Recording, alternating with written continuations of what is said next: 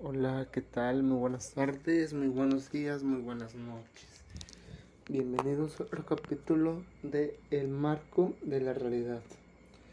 En el, capítulo, anterior eh, hablé acerca de que me había quedado sin empleo. Eh, ciertamente, eh, creo que fue ayer o antier eh, me dieron otro puesto, el cual pues ya lo acepté, pero eh, me redujeron el sueldo y, y me quitaron lo que hace Seguro Social. Pero bueno, eh, ya estoy buscando trabajo en otra parte, mínimo que me den Seguro Social y con todas las prestaciones debidas que marca la ley. Pero bueno, el tema de hoy es acerca sobre las sopas instantáneas.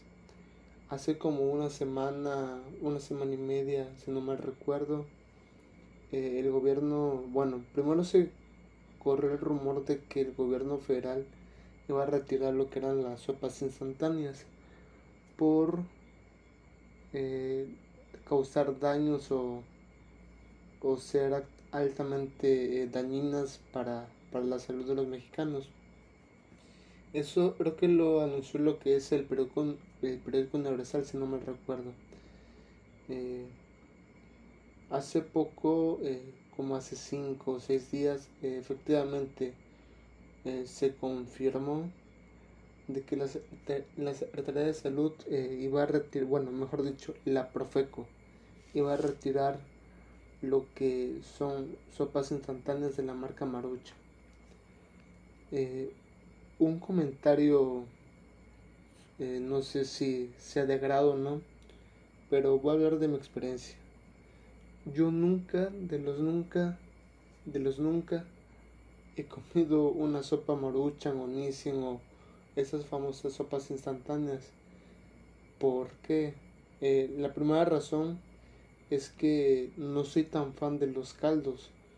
Eh, me como los caldos, los caldos caseros, el pollo sancochado, el puchero, pero no me gustan tanto los caldos. Si fuera a un restaurante o fuera a comer a alguna parte, lo que menos pediría sería un caldo.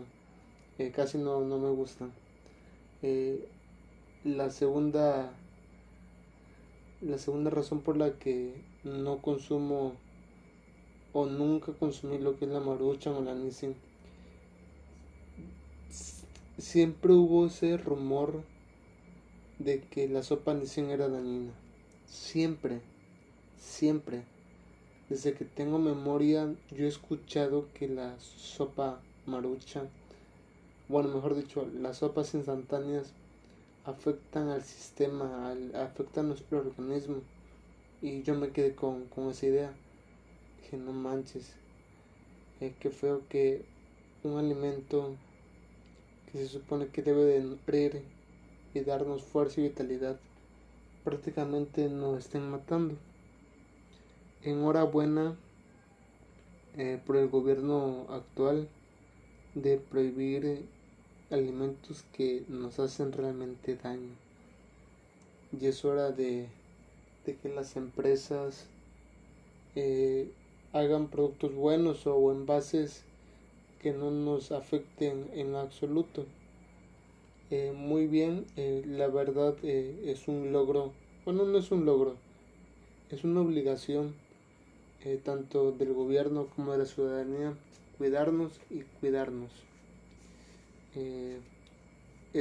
igual hay demasiado alimento chatarra en, en México, pero bueno, ese quizás sea el primer paso para una alimentación sana. Por lo que he leído, México ocupa el primer lugar en obesidad infantil. y en segundo lugar, la obesidad en adultos. Y vaya, es una tristeza, es algo lamentable que México sea de los países más, más obesos. Mm, desconozco la mayoría de... ¿Cómo de los factores.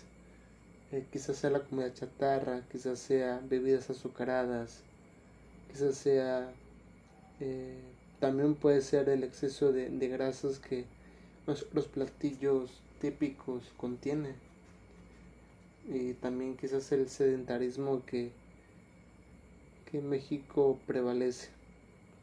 Pero bueno ojalá este sea el inicio el inicio para una buena para una vida sana una vida plena. Eh, México le hace falta mucho camino por recorrer.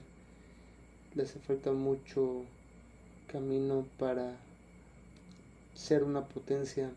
Se tienen los recursos se tiene la inteligencia pero todavía no entiendo no comprendo por qué México no no ha explotado ese potencial que tiene. Ese potencial lo ha tenido desde hace 50 años, 30 años, 20 años. Desde que yo iba en la primaria he escuchado que México sigue en vías del desarrollo. Ya pasó alrededor de 19, 18 años y todavía seguimos en vías del desarrollo. Pero bueno, eh, enhorabuena de que el gobierno se preocupe más por, por la salud, pero todavía hace falta mucho. Eso será todo, como siempre es una opinión, eh, yo no estoy en contra de ninguna marca, solamente estoy en contra de las cosas que pueden o afectan a personas o a terceros, eh, sea, sea de quien sea siempre buscar en contra de las cosas que afecten a terceros. Y bueno, eso sería todo. Muchísimas gracias, en serio, por escucharme.